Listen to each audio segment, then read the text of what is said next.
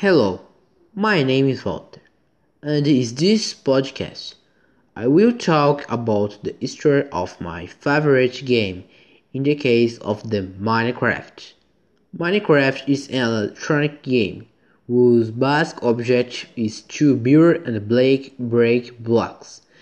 The game was created by the Swedish American person, released in 2011 initially for PC and later for other platforms such as PlayStation 3, PlayStation 4, Xbox 360, and Xbox One. Players build only simple structures to protect zombies against night monsters. But over time the game grew and the players start to work together to create wonderful and surreal things.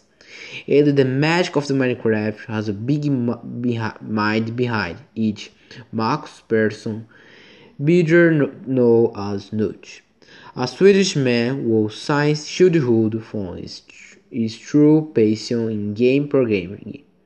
As soon as Mojang realized the portion of the Minecraft, Inchibred said the cause.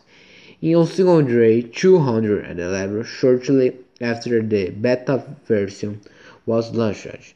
The company sold about a million copies of Minecraft. The game on the other hand was nothing extraordinary, but is extremely fun and interactive. This is my podcast about my favorite game. I hope you enjoyed it. Bye.